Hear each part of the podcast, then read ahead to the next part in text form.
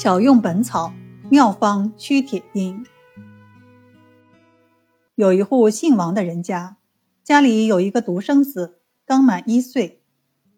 有一天，小儿吵闹，母亲便随手拿了一枚钉鞋的圆铁钉给他玩。谁知小儿年幼不懂事儿，塞入口中，吞到喉间出不来了。母亲见状吓坏了。急忙倒提小儿的双脚，想倒出铁钉。不料小儿鼻孔喷血，情况十分危急。孩子的父母连呼救命。恰好张景岳行医路过这里，他见状，急忙让母亲将小儿抱正。小儿哇的一声哭开了。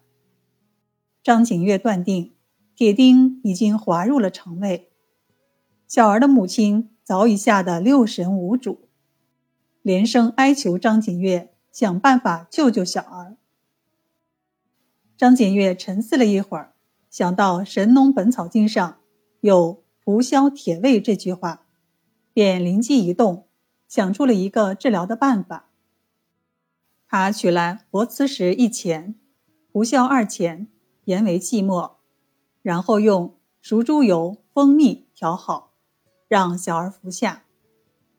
不久，小儿排下一物，大小如红枣，润滑无棱，药物糊在其表面。